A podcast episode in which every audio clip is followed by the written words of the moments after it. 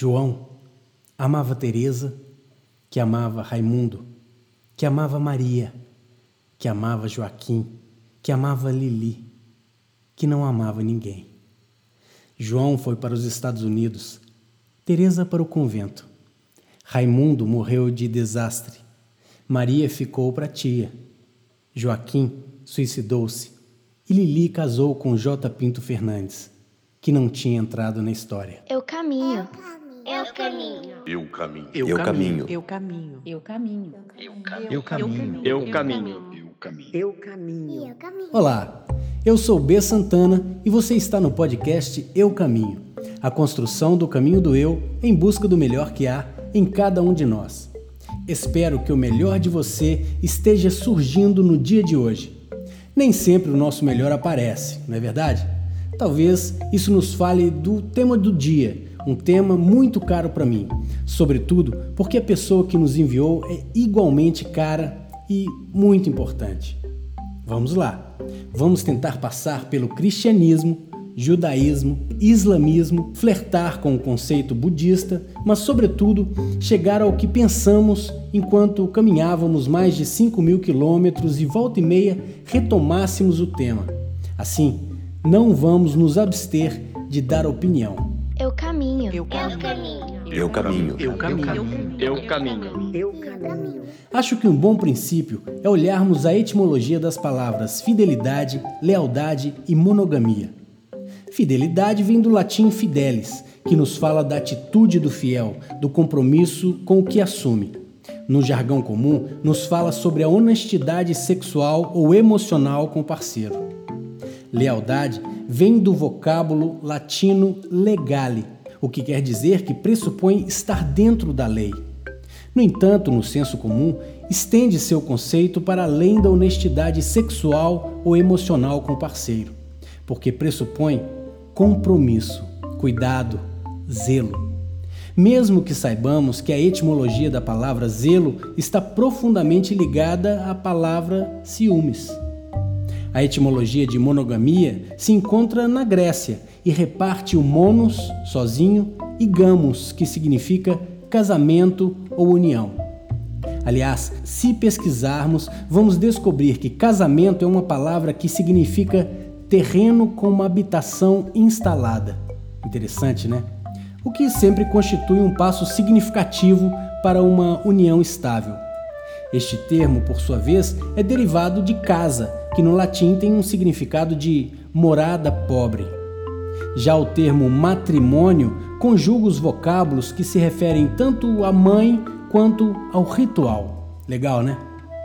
Agora, cabe notar que a palavra sexo tem origem no estado de ser macho ou fêmea, ou no vocábulo latino que se refere à divisão, secare, de onde vem dissecar, ou seja, cortar ou dividir, representando que a cisão no sexo existe e é flagrante, ao contrário do que prega uma visão que se alcunha progressista e de movimentos que são mais contemporâneos, como LGBTQIA, que atualmente me parece pleitear abarcar toda a diversidade ligada às questões de sexo e gênero, ou não sexo e não gênero, enfim.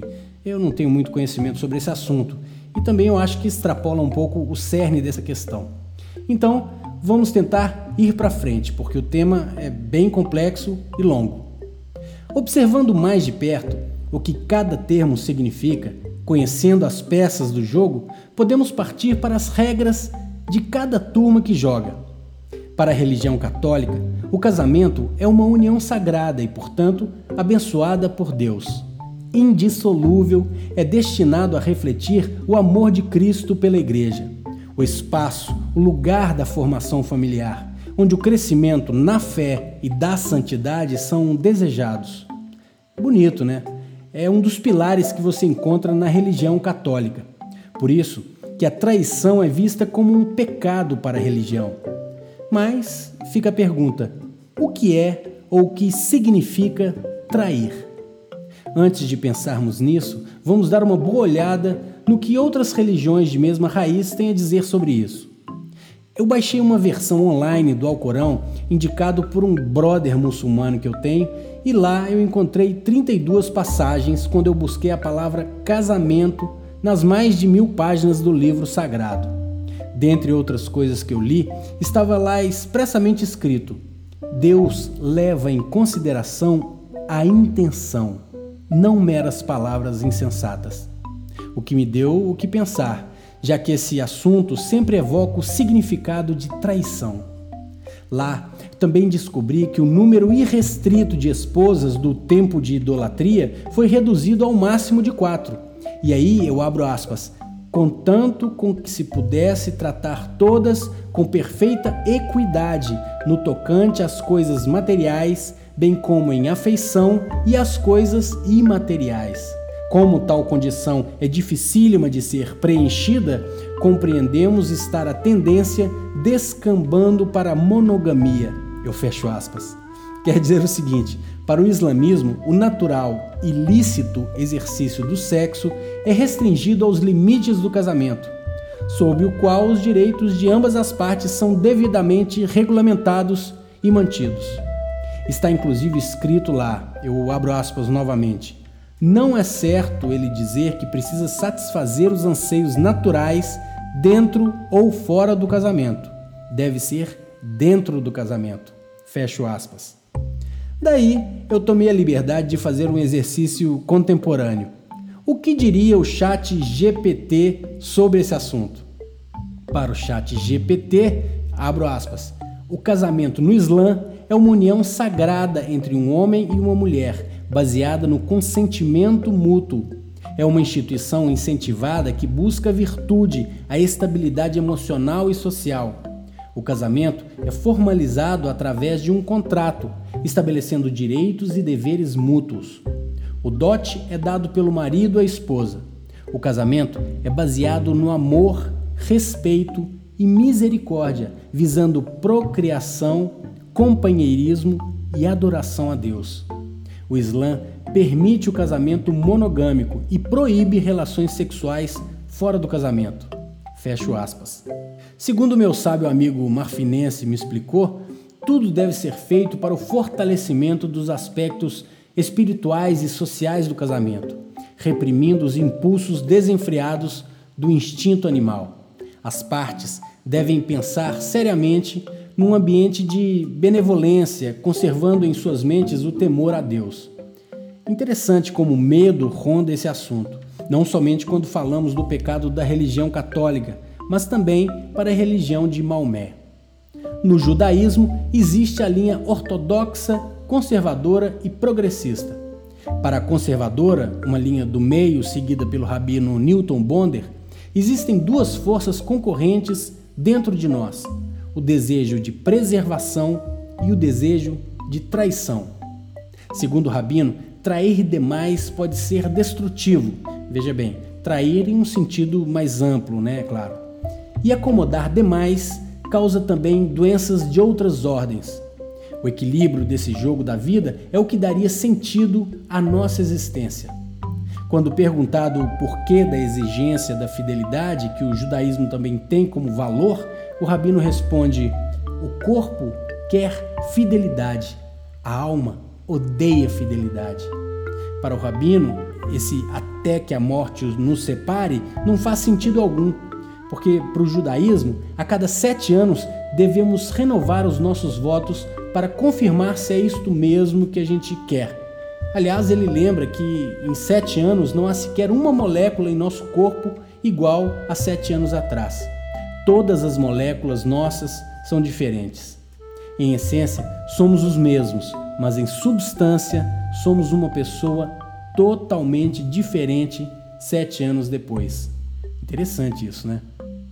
Ele lembra também que o desejo é incontrolável no sentir, mas não no fazer. Afinal, não somos animais. Daí a importância da escolha. Parece-nos que Newton Bonder resgata nossa condição humana para o lembrete do livre-arbítrio. Abro aspas novamente. A compreensão bíblica de corpo e alma é diferente da concepção de Darwin ou da psicologia evolucionista. Ela inclui uma outra dimensão da missão animal além da procriação, sua natureza transgressora. Fecho aspas. Olha só que ideia interessante. Explica ele ainda que enquanto o corpo tem vontade de ficar no lugar mais confortável, a alma é o nosso aspecto mais animado que nos empurra para as novas aventuras, para que possamos evoluir e expandir os nossos horizontes. Aspas de novo. Aquele que não faz uso de todo o potencial de sua vida, de alguma maneira, diminui o potencial de todos os demais. Se fôssemos todos mais corajosos e temêssemos menos a possibilidade de sermos perversos, este seria um mundo de menos interdições desnecessárias e de melhor qualidade. Fecho aspas. Vou repetir porque eu acho isso fundamental na reflexão. Aquele que não faz uso de todo o potencial de sua vida, de alguma maneira, diminui o potencial de todos os demais. Se fôssemos todos mais corajosos e temêssemos menos a possibilidade de sermos perversos, este seria um mundo de menos interdições desnecessárias e de melhor qualidade. Acho isso sinceramente incrível. É, se vocês não leram, inclusive, leiam A Alma Imoral. Maravilhoso. No programa Provocações, Newton Bonder confessa: as piores transgressões que eu fiz foi comigo mesmo. Fecho aspas. Acho isso também fundamental para pensarmos essa questão. Você é fiel a que ou a quem em primeiro lugar? Ao transgredir ou a deixar de transgredir, quem é que você atinge? E de que forma? Talvez sejam essas questões importantes a serem feitas, tanto morais, que nos falam do certo e do errado, quanto éticas, que nos falam das normas de conduta. O rabino ainda nos lembra: o que é a religião quando ela está em seu lugar mais verdadeiro? Ela é a própria dúvida. A vida é vínculos. O que vale são os vínculos que a gente estabelece. Eu caminho. Eu caminho. Eu caminho. Eu caminho. Eu, particularmente, concordo muito com o Rabino Bonder. Que vale na vida são os vínculos que a gente estabelece, dentro e fora de casa, dentro e fora de si. Cabe um olhar mais delicado sobre o que entendemos quando pensamos em transgressão. Aliás, em uma conversa sobre o livro do Newton Bonder, Alma e Moral, com o Leandro Carnal na Livraria Cultura em São Paulo, que você facilmente vai encontrar no YouTube, ele comenta que quem rouba os cofres públicos, quem é racista, quem bate em mulher, não é transgressor, é apenas alguém que segue a idiotice dominante. A transgressão é não ser idiota, não seguir uma norma imbecil e estabelecer um novo caminho. Isso é transgressão. E ele ainda provoca com uma piada, dizendo que se Adão não tivesse comido a maçã, que a Bíblia não teria passado nem do segundo capítulo. Uma referência clara que faz ao livro do Rabino Bonder. Traição e tradição são palavras tão próximas e de significados tão diversos. No entanto, de algum modo, aí eu digo eu, complementares. E por que complementares? Bem, se você acompanha o podcast, pode se lembrar que já falamos aqui da explicação que Thich Nhat Hanh dá sobre a existência do bem e do mal, utilizando a analogia de uma moeda. Em um lado, o bem, em outro, o mal. Eliminar um significa eliminar os dois.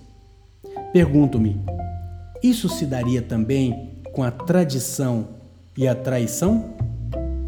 Seria a tradição e a traição faces opostas de uma mesma moeda? Eu caminho. Eu caminho. caminho. Eu caminho. Eu caminho. Eu caminho. Eu caminho. Chego ao meu quinhão dessa reflexão. Em todas as peregrinações que fiz desde 2009 até agora, o tema sempre foi presente em minhas pesquisas internas. Tomo agora a liberdade de partilhar experiências próprias para falar desse assunto. Se eu fizesse uma nuvem de palavras para falar desse tema, eu colocaria invariavelmente palavras como pecado, amor, sexo, desejo, tesão, medo, vergonha, fidelidade e infidelidade, namoro, graça, gozo. Também não deixaria de fora cortesia, explosão, envolvimento, espera, esperança e dor. Transcendência também ocuparia um destaque importante, assim como, infelizmente, acredito, a palavra ferida, a palavra cicatriz, fosso e fossa, ruptura e perda, desesperança e até uma palavra que eu detesto pronunciar, uma que termina com graça e começa com o prefixo des.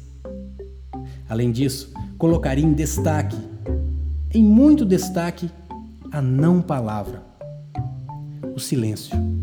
Talvez até o silêncio absoluto. Tudo que eu acabei de dizer, eu já vivi. Tudo. Felizmente e infelizmente como nos dois lados da moeda. O que acredito que me faz mais humano e mais ciente de minhas escolhas atuais. Aliás, escolha é uma palavra fundamental para cristãos, muçulmanos, judeus, budistas, fiéis, chifrudos e transgressores de uma forma geral. Para pudicos, caretas, ousados safados ou reprimidos. Talvez até mais importante das palavras, escolha. E nessa palavra fundamento também minha mais própria reflexão. Sempre me lembro que escolher pressupõe perdas, independentemente dos ganhos, e isso me parece claro. Há quem ateste. Só me arrependo daquilo que não fiz. Será? Se quisermos levar a reflexão para a profundidade de um box de banheiro, há quem diga que até para quem come filé a vida inteira é possível enjoar. Outros diriam que cabe aprender a fazer estrogonofe, parmegiana, goulash, milanesa, carne moída, bolinho, hambúrguer, Osvaldo Aranha, para quem conhece o tradicional prato brasileiro, lasanha e picadinho. E por aí vai. Com molho de ostra, então a carne adquire um sabor oriental que desorienta qualquer um, eu acho. Sem falar dos 35 temperos marroquinos que eu conheci em uma de minhas últimas viagens. A carne e seus apelos, o suco e seus sabores, a materialidade da vida e a materialidade do êxtase e também da dor. Olha a moeda aí novamente. Mas engana-se quem pensa que só se trata disso, de monogamia a questão da fidelidade. No avião caindo, a pista. Colocar primeiro a máscara de oxigênio em você para depois colocar no outro. Assim, é possível pensar na fidelidade com seus próprios princípios, ainda antes de pensar na fidelidade conjugal, conjunta, marital. Talvez fique a pergunta: as ações são separadas do pensamento? O abstrato e o concreto se diferem na questão da infidelidade e da fidelidade? Talvez seja aí uma questão de tradução. Antes do significante, a ideia. Ideia, palavra, materialização. Em qual parte se encontra o que é proibido para você? No início desse episódio, dissemos que a etimologia de casamento significa terreno com uma habitação instalada. Portanto, eu pergunto: ao comprar um terreno e instalar uma habitação, que acha de colocar muros ao redor desse terreno? Outra pergunta: qual a altura correta desse muro? Um muro baixo para que todos possam ver a casa? Um muro baixo, fácil de pular? Ou um muro alto? Mais uma pergunta. Ao construir um muro ao redor do terreno com sua habitação, você coloca um portão para que se possa entrar ou sair do terreno? Ou coloca apenas muro? E uma última: quem teria a chave desse portão? Até onde vão nossas escolhas ao respondermos essas perguntas? Sábio para uns, divino para outros, Jesus nos deu toques importantes. Amai-vos uns aos outros. E também ama o próximo como a ti mesmo, nem mais nem menos. Assim, a equanimidade do amor também e, sobretudo, pressupõe ouvir a verdade daquilo que se sente. Precisamos aprender a ouvir, não somente o outro, mas a nós mesmos, e buscar a verdade. Acredito que somente a verdade pode justificar aquilo que dói em nós e no outro. Quem sabe se a verdade não seria a chave que abre esse portão? Eu caminho. Eu caminho. Eu Eu caminho. Eu caminho. Eu caminho. Ufa, ainda temos muito a pensar sobre isso, claro. Mas e você? O que acha dessa reflexão? Envie suas críticas, sugestões ou pensamentos para o mais 351 9171 04275. Eu gostaria muito de saber sua história ou seus comentários sobre este e sobre outros episódios. Quando chegarmos no episódio 88, vamos compilar essa jornada em um livro comemorativo. Vamos juntos? Compartilhe esse episódio e, se faz sentido para você, participe ativamente apoiando o nosso projeto entrando no apoia.se barra eucaminho apoia.se barra eucaminho Escute a verdade que está sussurrando aí dentro ou lá fora e nos vemos no próximo episódio. Bom caminho! Eu caminho. Eu caminho. caminho. Eu caminho. Eu caminho. Eu caminho. Eu caminho.